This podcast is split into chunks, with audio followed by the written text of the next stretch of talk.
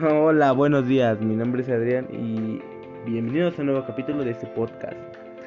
Este, el tema es la enfermedad del siglo XXI y como ya lo han de saber, en el siglo XXI no hubo una cierta enfermedad nada más en ese tiempo.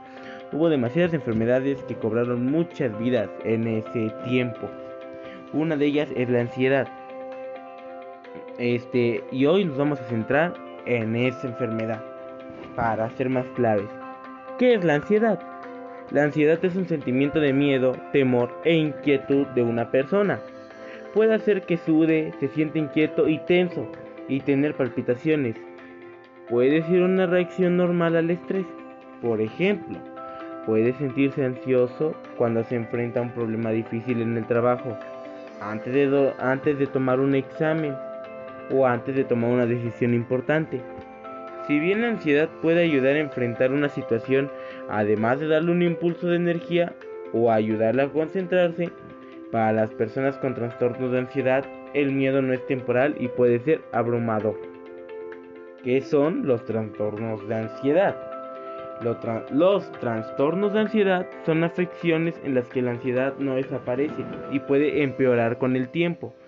Los síntomas pueden interferir con las actividades diarias como el desempeño en el trabajo, la escuela y las relaciones entre otras personas. ¿A qué se refiere eso? Una persona puede sentir ansiedad conforme la actitud de una persona como tal. ¿Cuáles son los trastornos de ansiedad? Existen tres tipos de trastornos. El primer trastorno de ansiedad se llama trastorno de ansiedad generalizada, lo cual dice, el trastorno de ansiedad generalizada hace que las personas con ese trastorno se preocupan por problemas comunes como la salud, el dinero, el trabajo y la familia. Pero sus preocupaciones son excesivas y las tienen casi todos los días durante al menos seis meses. El segundo tipo de trastorno es el trastorno de pánico. En ese trastorno las personas sufren de ataques de pánico. Esos son repentinos y, en repetidos momentos de miedo que son intensos, sin haber un peligro aparente. Los ataques se producen rápidamente y pueden durar varios minutos o más. El tercero, fobias.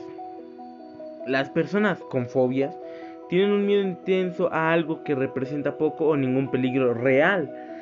Su miedo puede ser por arañas, volar, ir a lugares ocurridos o estar en situaciones sociales, como ansiedad social. Este, haciendo un tipo de pausa, en eso tiene mucha razón, porque he conocido personas que le tienen mucha fobia a las arañas y no pueden ver una, una araña que en realidad se les conoce como arañas patanas, unas arañas significantes que no hacen la verdad nada y esas personas empiezan a sudar, a sudar frío y a sentir mucho miedo al verlas. Es una fobia que ellos la verdad no pueden controlar y se sienten atacados y empiezan a sudar muy muy frío. Eso es lo que a mí me ha tocado. Entonces, la verdad ese me ha tocado vivirlo. Ahora vamos. ¿Qué causará los trastornos de ansiedad? Ah, bueno. En sí sí no se conoce una causa que haga que ocurra la ansiedad. Puede ser factores como la genética, la biología y la química del cerebro, el estrés y su entorno que él rodea, o sea, lo que él ve al diario. ¿Quién está en riesgo de tener trastornos de ansiedad? Los factores de riesgo para los diferentes tipos de trastornos de ansiedad pueden variar. Un ejemplo, el trastorno de ansiedad generalizada y las fobias son más comunes en las mujeres, pero la ansiedad social afecta a hombres y mujeres por igual. Existen algunos factores de riesgo generales para todos los tipos de trastornos de ansiedad, incluyendo ciertos rasgos de personalidad como ser tímido o retraído, cuando está en situaciones nuevas o conoce personas nuevas. Segundo, eventos traumáticos en la primera infancia o la edad adulta. Tercero, antecedentes familiares de ansiedad u otros trastornos mentales.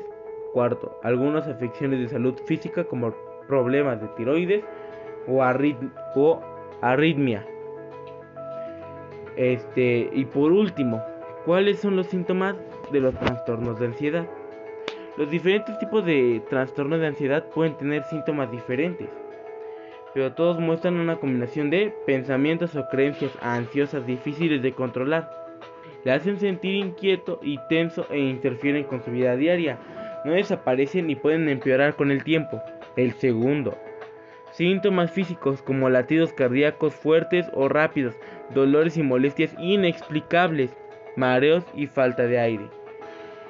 Y tercero, cambios en el comportamiento, como evitar las actividades cotidianas que solía hacer, el uso de cafeína y otras sustancias y ciertos medicamentos que pueden empeorar sus síntomas. Pues eso sería todo por el capítulo de hoy sobre la ansiedad. Aunque esta enfermedad se vea que en este tiempo se puede tratar, digámoslo así, en, en el siglo XXI mucha gente murió por esto y la verdad es una causa muy muy insignificante en la actualidad. Pero bueno, ese fue el capítulo de hoy. Espero que se hayan divertido y hayan aprendido algo nuevo. Gracias.